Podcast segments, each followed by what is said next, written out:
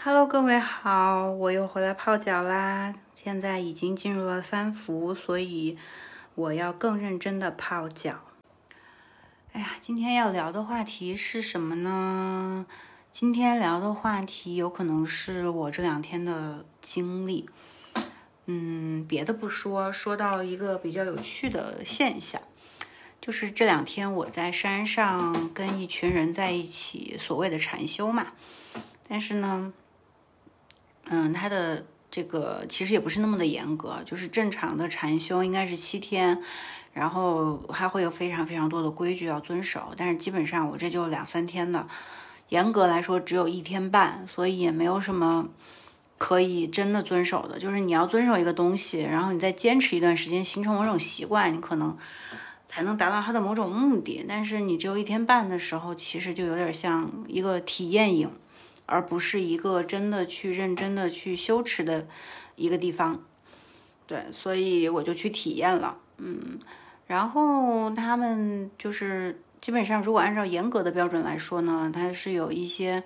呃，就是言行举止各种里面的一些规矩，你是要去遵守和做到的。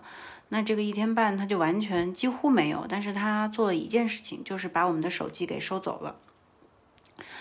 嗯，总共有三天，第一天呢是报道的时间，所以它不算。第二天一大早。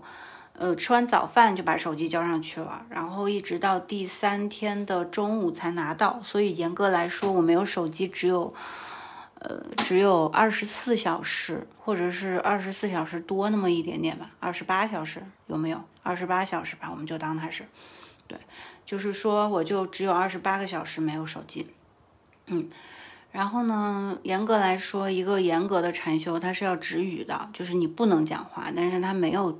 阻止你在休息的时候讲话，所以也不能完全算止语。嗯，我有一个很好的室友和一个新认识的还不错的室友，所以在第二天我们有讲很多话，晚上睡觉前。然后除此以外的时间里面，除此以外的时间里面还有就是，反正就是有讲话。嗯嗯，我要讲的是啥呢？就是当就是。原先我觉得就是我之前其实是有自己闭过关的，就是要把手机关掉，然后只看那个线上课什么的，是就是关三天。其实那个的时间都比这个要长，但是那个里面我就觉得我完全忍不住想要开机看手机、看信息什么的。然后虽然也没有人找我啊，那个那个感觉，因为自己在家，你自己对自己有一些要求，就会很明显。但是呢，你在跟一群人在一起的时候，好像关把手机送过去，就完全不带发怵的。你跟别人，就是你跟一些陌生人在一起的时候，大家都没有手机就说话呗，你就突然间发现那个能量场就流动起来了。嗯，一个是说大家没有手机了，就更愿意一起尴尬和不尴尬的 social。比如说，我举个例子，我跟你不熟。但是这个地方它有一堆刚生下来的小猫，你们我们俩就一块儿看猫，我看我的，你看你的，我们会不会交流一下呢？会吧，有可能讲就着猫的话题就聊起来了，或者是嗯，会就是讲一些非常无聊的，就是哎，他出来没有啊？哎，他怎么还在那儿啊？哎，他进去没有啊？或者是哎，你看那只狗，它好可爱呀，就是。这种 非常无聊的、没有意义的内容，然后在这种交流之下，人和人之间竟然也能建立起某种友谊，这个事情让我感到有一些惊讶。嗯，因为过去可能。很长很长的时间，已经很多很多年了。因为手机发展之后，基本上大家都会把自己的尴尬和自己不想社交的心就藏在自己的手机里。你只要盯着手机看，就意味着你不想要去跟这个人讲话，跟外面的人讲话，甚至都不针对谁，就是我低头看手机，就活在我的世界里面。这件事情特别正常，但是。在那个场合里面，你就没有办法低着头活在你的世界里，但是你被允许可以发呆，大家也可以允许说，嗯，不说话也是一个正常的事情。于是就是可以一堆人在那儿坐在那儿发呆，互相之间不说话，但是有一个发呆的场，而且这个发呆不会让人就是去评价说这个人是个怪人，他就坐在那儿发呆，他在浪费时间，他好像是个神经病。没有的，就是发呆也特别正常，所以你自己发呆的时候也觉得巨舒服。这是。嗯，我这两天一个特别大的感受就是，我没有手机也可以生活的很好，然后发呆的时候也可以特别舒服，然后呢就可以很莫名其妙的就跟别人聊起天来。然后比如说你那个，呃，还有一个客厅，那个客厅里面有一个很大的茶桌，然后你想要自己去泡茶就去泡，泡了以后别人就坐在那一圈，然后这个人的人。他可以主动说：“来，我给你泡茶。”然后就端到每个人面前，你就自然而然进入那个喝茶的场了。就是爱聊天就聊，不爱聊拉倒。嗯，然后就就是很舒服自在的。与此同时，我就提到了舒服自在。你想禅修，它为的目的不就是所谓的自在吗？在那一刻就感到了那种自在，所以。它其实是一个很舒服的场域，但是它当然是没有建立起那种严格的修行规则，但是它让你舒服了。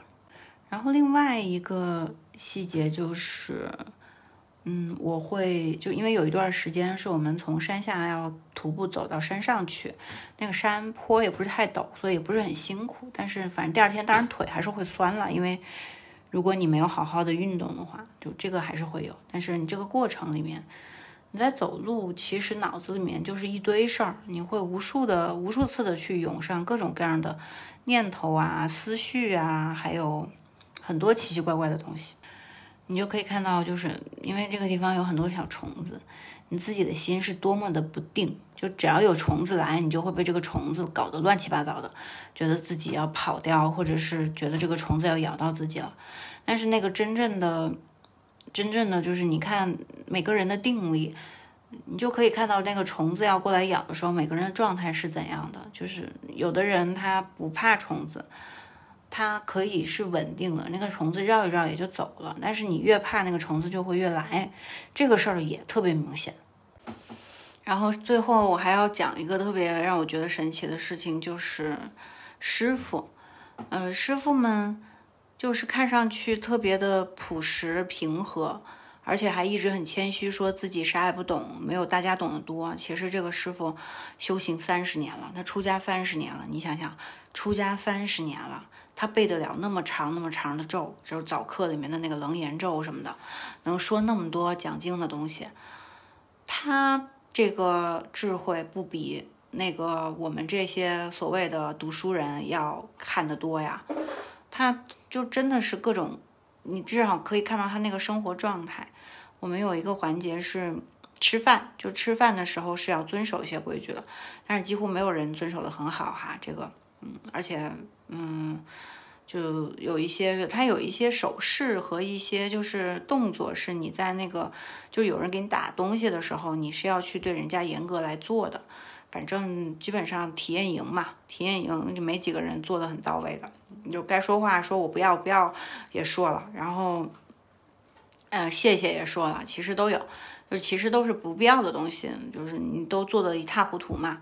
然后你去看那些师傅们，他们是怎么做的，他们是怎么在吃饭的，他们是怎么把那些东西、那些玩意儿，就是他的那些遵守的那些细节是各种到位的，就是他不会跟你说多一句话，他不会给你。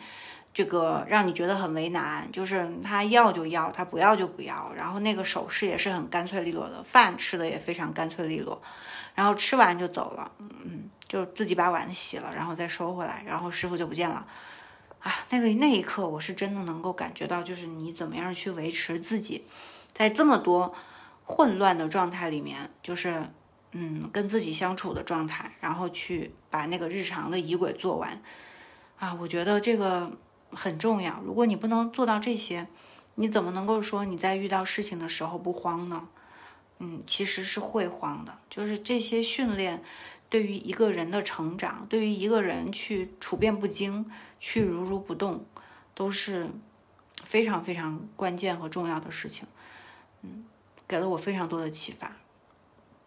嗯，虽然我不能说我回来之后我要做什么，我要启动什么事情，但是。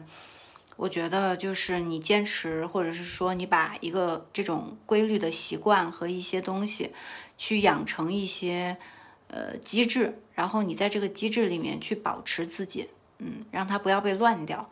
这个过程，它也能够去训练自己的这个在面对事情的处变不惊的这个能力。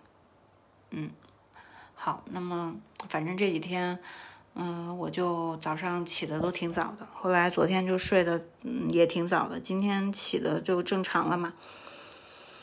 嗯，我还在消化当中，也许后面几天我还会讲到一些事情，但是今天反正就这样吧，那就这样啦，再见。